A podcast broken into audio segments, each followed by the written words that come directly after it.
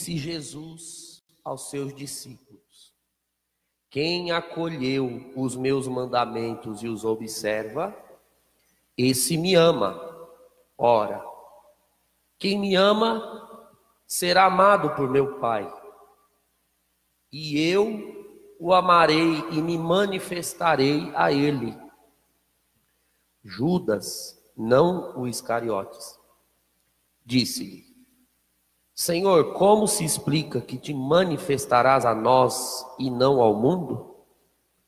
Jesus respondeu-lhe: Se alguém me ama, guardará a minha palavra, e o meu Pai o amará, e nós viremos e faremos nele a nossa morada. Quem não me ama, não guarda a minha palavra. E a palavra que escutais não é minha mas do Pai que me enviou.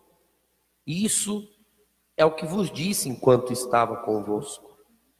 Mas o defensor, o Espírito Santo, que o Pai enviará em meu nome, ele vos ensinará tudo e vos recordará tudo o que eu vos tenho dito. Palavra da salvação. Louvado seja nosso Senhor Jesus Cristo.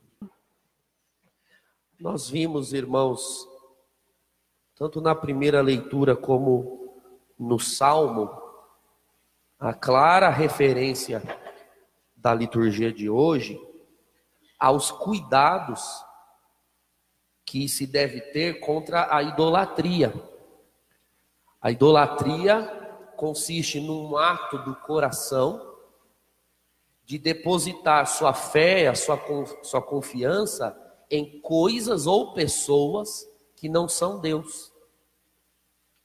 E às vezes a idolatria, ela é possível de acontecer no meio dos fiéis, quando se inverte, quando se troca os fins pelos meios quando se cultua os meios, ao invés de fazer com que os meios nos levem aos fins. Então, por exemplo, pode ser que uma pessoa comece a, a ter um apego exagerado a objetos de devoção, como um terço, uma medalha ou até mesmo uma imagem, esse é um tipo de possível, não é sempre. A idolatria ela só pode ser verificada no comportamento da pessoa e não no ato exterior. Mas é possível que a pessoa caia na superstição, que é de atribuir ao, aos objetos um poder que eles em si mesmos não têm. Quando na realidade nós usamos o terço, a medalha, as imagens, etc., como sinais da nossa fé no Senhor e nas coisas santas. Essas coisas, portanto, são meios para chegar a um fim, elas não são fins em si mesmas. E quando nós fazemos das coisas fins em si mesmas, nós corremos o perigo da idolatria. Um outro perigo de idolatria é quando nós começamos a procurar, a buscar, a desejar em exagero manifestações muito prodigiosas e extraordinárias. Repare que quando Jesus hoje no Evangelho fala que ele vai se manifestar aos discípulos e não ao mundo, o próprio Judas, aqui São Judas Tadeu, né, o Evangelho diz Judas sem ser o Iscariotes, São Judas Tadeu, o apóstolo, pergunta: Senhor, como se explica? Como é possível uma manifestação que se dê aos que creem e não se dê ao mundo? Manifestação é manifestação. Então o Senhor diz que a manifestação ela se dará pelo seu espírito quando for dado. A liturgia já está começando a nos preparar para a solenidade de Pentecostes no fim desse mês. Quando o Espírito vier, ele recordará a vocês todas as coisas. E a que coisas ele se refere? Aquelas que o Senhor ensinou. Então, a manifestação ordinária, a manifestação desejada pelo Senhor, é aquela do Espírito Santo na alma de alguém que revela a essa pessoa a palavra, os mandamentos, a vontade de Deus e faz com que a pessoa ame o Senhor. É uma manifestação, portanto, que não se dá assim a olho nu. É verdade que, às vezes, o Senhor mesmo deseja operar manifestações externas. Isso é verdade. Mas veja, irmãos, é Deus quem envia essas manifestações. Nós não podemos viver de correr atrás delas. Isso me dá ocasião para falar um pouco sobre o próprio fenômeno da aparição de Nossa Senhora. Em Fátima, assim como se deu no México, a Virgem de Guadalupe, ou na França, eh, em Lourdes, e em diversos outros lugares ao longo da história. Veja, quando Deus permite uma aparição da Virgem Maria, ou uma aparição de um anjo, ou aparição de algum santo, há fatos na história da igreja da aparição de santos também. Isso ocorre, irmãos, por uma iniciativa de Deus. É Ele quem toma a iniciativa. Nós vimos alguns relatos que foram trazidos aqui ao longo da novena, contando como os pastorinhos, como crianças inocentes, queriam saber de brincar e de obedecer aos pais apacentando o rebanho, não estavam preocupadas com aparições. O céu teve a iniciativa de aparecer. Foi Deus quem enviou um anjo e depois enviou a sua mãe. E veja, quando essas aparições acontecem, elas desejam da parte de Deus prestar um serviço à humanidade, recordar as verdades. Então repare que isso que o Senhor Jesus disse no Evangelho quando o Espírito Santo vier, ele vos recordará. O Espírito vem de duas maneiras possíveis. Ou ele vem por uma iluminação direta ao coração humano, quando você é iluminado pelo Espírito Santo, batizado no Espírito Santo, cheio do Espírito Santo, então surge na alma esse amor ao Senhor, uma mudança de vida, uma conversão. Agora, Deus também faz isso através da sua igreja. Foi o que nós vimos na primeira leitura de hoje. O Espírito Santo foi até a terra dos pagãos, em Icônio, para recordar aquele povo que eles precisavam abandonar os seus ídolos, o seu paganismo. E usou, o Espírito Santo usou de Paulo e Barnabé. Então, Deus usa dos seus servos, Deus usa da igreja, Deus usa dos cristãos. Esses são os dois modos. Ou o Espírito opera diretamente na alma, ou opera através dos membros da igreja que ele escolhe. Sejam esses membros da igreja membros da igreja militante que estão aqui na terra, ou até mesmo membros da igreja triunfante. Os anjos, a Virgem Maria. Então veja, irmãos, nós entramos aqui numa parte da nossa doutrina que ela é pouco trabalhada. E nos anos que eu é, lecionei na faculdade de teologia, mesmo aqueles seminaristas já quase ordenados padres, já no fim da formação, mesmo quando eu tratava desse assunto com eles, eles também tinham uma certa dificuldade de dar adesão de fé. Qual é a diferença entre nós cristãos com essas aparições de pessoas que já viveram neste mundo, não vivem mais? Qual é a diferença, portanto, entre nós cristãos e o espiritismo? Não é verdade? Porque podem alegar assim, veja, os cristãos dizem que lá no Tabor apareceu Elias e Moisés conversando com Jesus, eles não tinham morrido? Os católicos dizem que a Virgem Maria, à torta e à direita ao longo dos anos, é, desce do céu e aparece a algumas pessoas. Ora, ela já não viveu nesse mundo e já está em outro. Como podem os mortos vir?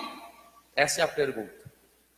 E quem responde para nós com muita serenidade é Santo Agostinho, lá no século V.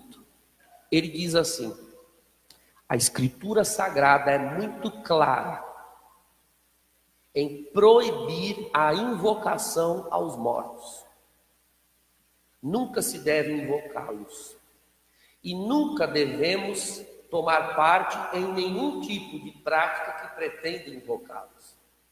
Porque os mortos não têm o poder de vir a este mundo. Uma vez fora dos seus corpos, as almas vão para junto de Deus. No caso da Virgem Maria, ela já foi para junto de Deus de corpo e alma. Essa é a doutrina da igreja. Ela foi assunta aos céus de corpo e alma. Então, se algum dos mortos desejasse, por vontade própria, voluntariamente, vir até nós, eles não poderiam. Mas a pergunta para respondermos à questão das aparições é: Deus pode enviar alguém que já está lá a esse mundo? Pode no sentido de poder, de, de, de ter poder para isso? Essa pergunta chega a ser. Deus tem poder de fazer qualquer coisa, irmãos. E se Ele quer, Ele pode enviar. Nós não podemos invocar, os mortos não podem vir, mas Deus, se, se desejar, Ele pode enviar. Então nós temos relatos na história da igreja de aparições, por exemplo, uma mais recente, na Segunda Guerra Mundial, um piloto viu claramente São Pio de Pietreutina sentado sobre uma bomba que seria lançada numa cidade da Itália. O Padre Pio resolveu aparecer lá e sentou na bomba e fez a bomba falhar. Como isso se explica? Bom, ninguém pediu, ninguém invocou, mas ele apareceu, ele estava lá. Deus enviou. Isso não significa, irmãos, que essa seja a forma normal, a forma ordinária de Deus trabalhar. E também não significa que, por exemplo, quando nós sonhamos com alguém que já morreu, seja a pessoa que esteja ali. Isso também é outra coisa. Deus pode se servir da imagem, da figura da pessoa que já existe na nossa mente para falar conosco, mas não significa que a pessoa veio ali no nosso sono. Hipótese alguma. A aparição uma aparição da Virgem Maria ou dos anjos são intervenções milagrosas, extraordinárias, ou seja, não é o cotidiano da vida cristã, é extraordinário, são ações extraordinárias da graça de Deus, do Espírito do Senhor, que permite, como que para instigar a fé, chacoalhar o mundo, reanimar a fé dos crentes, dos cristãos, de tempos em tempos. Nós precisamos andar pela fé, a, a palavra é muito clara. E Deus saberá, quando a nossa fé estiver vacilando, enviar meios para dar injeções nela. Não somos nós quem determinamos quando isso vai acontecer. Deus desejou naquele ano, em 1917, enviar a sua mãe a Portugal. Não enviou a outro lugar, enviou a Portugal. A igreja ela é sempre muito prudente ao analisar essas aparições, porque as coisas do mundo espiritual, irmãos, não são assim tão óbvias, embora quando nós vivamos alguma experiência que não sabemos explicar, a nossa vontade já é ir de logo de ir num padre para que ele nos responda. A questão, irmãos, é que nem sempre o próprio padre sabe responder.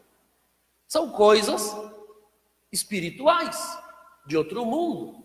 Às vezes, para entender, é preciso que o tempo responda. No caso dos pastorinhos, aconteceu dessa forma. Depois da segunda aparição, que os boatos haviam se espalhado, de 13 de junho para frente, quando ia se aproximando a aparição de julho, a família de Francisco e Jacinta e também a mãe de Lúcia resolveram levar as crianças até o pároco de Fátima. O pároco atendeu as crianças, conversou, escutou, não as maltratou, elas foram morrendo de medo conversar com o padre. Ele teve a delicadeza de escutá-las e tratá-las como crianças que são. Mas depois, ao conversar com os pais, a primeira teoria do pároco foi: provavelmente o que estas crianças viram seja alguma ação do demônio. E veja, o pároco nunca esteve tão errado, mas essa teoria era possível? Era possível. O demônio também pode gerar manifestações extraordinárias. E como foi possível discernir se era do demônio ou não? Só o tempo foi trazendo evidências. Depois que o pároco disse isso, a tendência de Jacinta e Francisco foi a de desprezarem. Eles eram bem menores, crianças, eles não queriam saber o que o padre dizia, eles queriam saber da experiência que viveram com aquela senhora, que era belíssima.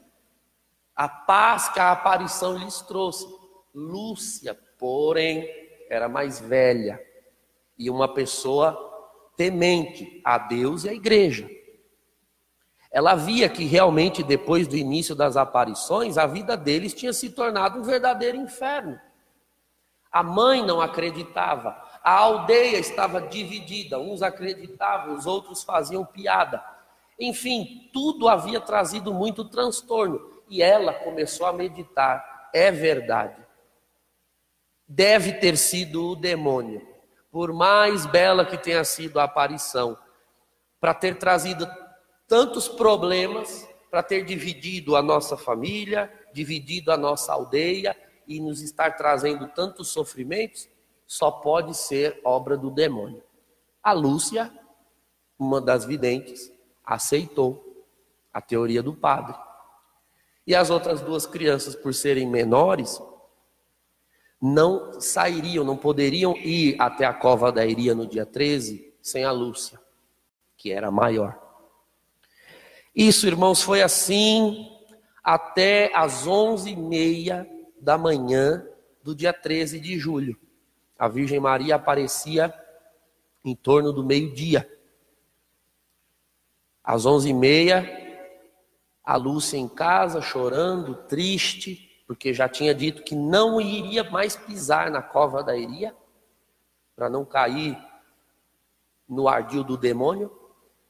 Faltando meia hora para o meio-dia, ela foi tomada de uma força, uma força sobrenatural a tristeza, a angústia que ela vinha sentindo de talvez ter sido enganada pelo demônio, de ter causado todo aquele transtorno para sua família.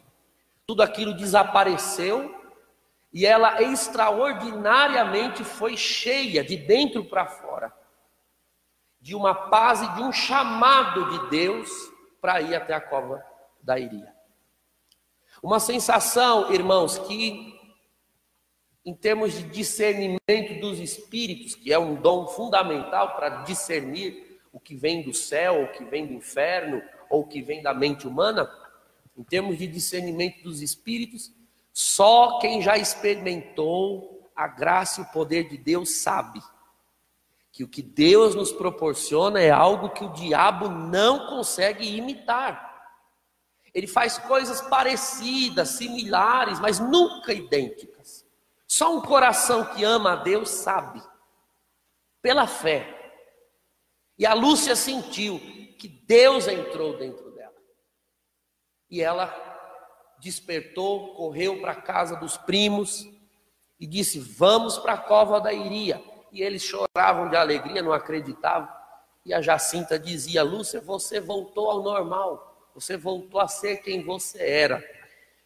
E realmente no caminho Lúcia discerniu que tinha sido o contrário. A tristeza, a angústia que tinham vindo do demônio, não a aparição.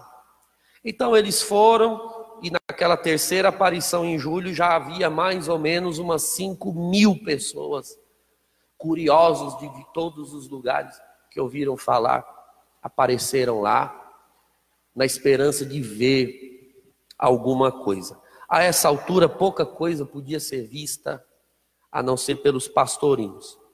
A única coisa que as testemunhas tinham acesso era que, quando a Lúcia via um certo relâmpago, que só ela via, ela sabia que a Virgem vinha chegando e ela dizia: Lá vem a Senhora.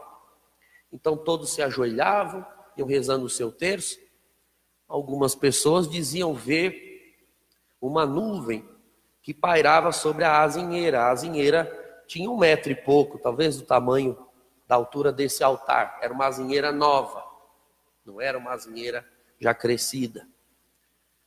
Fizeram ali uma espécie de varal com lâmpadas para honrar Nossa Senhora, colocaram umas velas nessas lâmpadas e a única coisa que as pessoas reparavam é que, mesmo sendo meio-dia, o sol, de alguma forma, diminuía a sua luminosidade. Não ardia e não brilhava tanto como de costume. Algumas pessoas mais próximas, enquanto os videntes conversavam com Nossa Senhora, diziam ouvir alguma coisa parecida com um zumbido de abelhas, alguma coisa assim vindo da azinheira, uma espécie de voz, mas que não, não se podia ouvir direito, enquanto os videntes dialogavam. Lúcia via e ouvia Nossa Senhora, ela é, era ela a porta-voz. Jacinta via, ouvia, mas não falava com ela. E Francisco só via, não escutava nada do que saía dos lábios de Nossa Senhora. Por fim, irmãos, ainda hoje nós devemos ter esse mesmo comportamento, venerar, amar a Deus na Santíssima Virgem Maria nas aparições que já sucederam. Não temos notícia de novas aparições. Qualquer outra ou está sob estudo, está em processo de discernimento. Precisamos ter muita prudência. E para nós, não deve importar tanto assim se essa ou aquela aparição é real ou não. Importa a nós o que Cristo revelou, o Evangelho. Ele disse: O Espírito vos ensinará tudo. Seja através das aparições, seja através da igreja, não importa os meios, irmãos, não importa os meios. Seria uma grande graça se nós pudéssemos ver coisas assim extraordinárias. Mas Vamos tomar cuidado para não cair nessa espécie de gula espiritual, um anseio de ver coisas sobrenaturais. Quem sabe a gente veja alguma coisa voando, um anjo aparecendo, um raio entrando na igreja, uma fumaça vinda do céu, irmãos. Seria bom, mas não cabe a nós decidir ou determinar. Deus dá àqueles que ele julga que devem receber. E não vamos nos esquecer da palavra que diz que a quem muito é dado, muito será cobrado. Talvez a grande maioria dos cristãos não teriam como dar conta de uma cobrança depois de ter visto algo muito extraordinário. Os que vivem pela fé, porém, serão considerados no dia do juízo sobre as horas em que não foram tão perseverantes, porque afinal de contas a nossa fé ela é claudicante, ela é frágil. Mas os nossos olhos não. Se víssemos algo sobrenatural, teríamos de dar conta do quanto fomos ou não fomos fiéis, de termos visto. Então Deus sabe de todas as coisas. A nós cabe agradecer a Deus por ter enviado em Fátima a Virgem Maria para recordar as verdades da fé. As verdades e mais, as mais importantes delas, a oração que Cristo já havia mandado, e vem a Virgem nos recordar, e oferecessem sacrifício, como Cristo na cruz. A Virgem veio nos recordar, não veio dizer nada de absolutamente tão novo nesse sentido. E no dia de amanhã, último dia da novena antes da festa, no dia 13, nós vamos meditar um pouco sobre algumas outras palavras que Nossa Senhora disse antes de dar os segredos para os pastorinhos, algumas palavras que ela disse que são fundamentais nós meditarmos. Agradecemos ao Senhor pelo dom da fé, por crermos na Sua palavra, por nos ter dado o Seu Espírito, por ter nos enviado também a Sua mãe nas inúmeras aparições para nos fortalecer nessa fé que Ele mesmo nos deu. Em nome do Pai, do Filho e do Espírito Santo. Amém.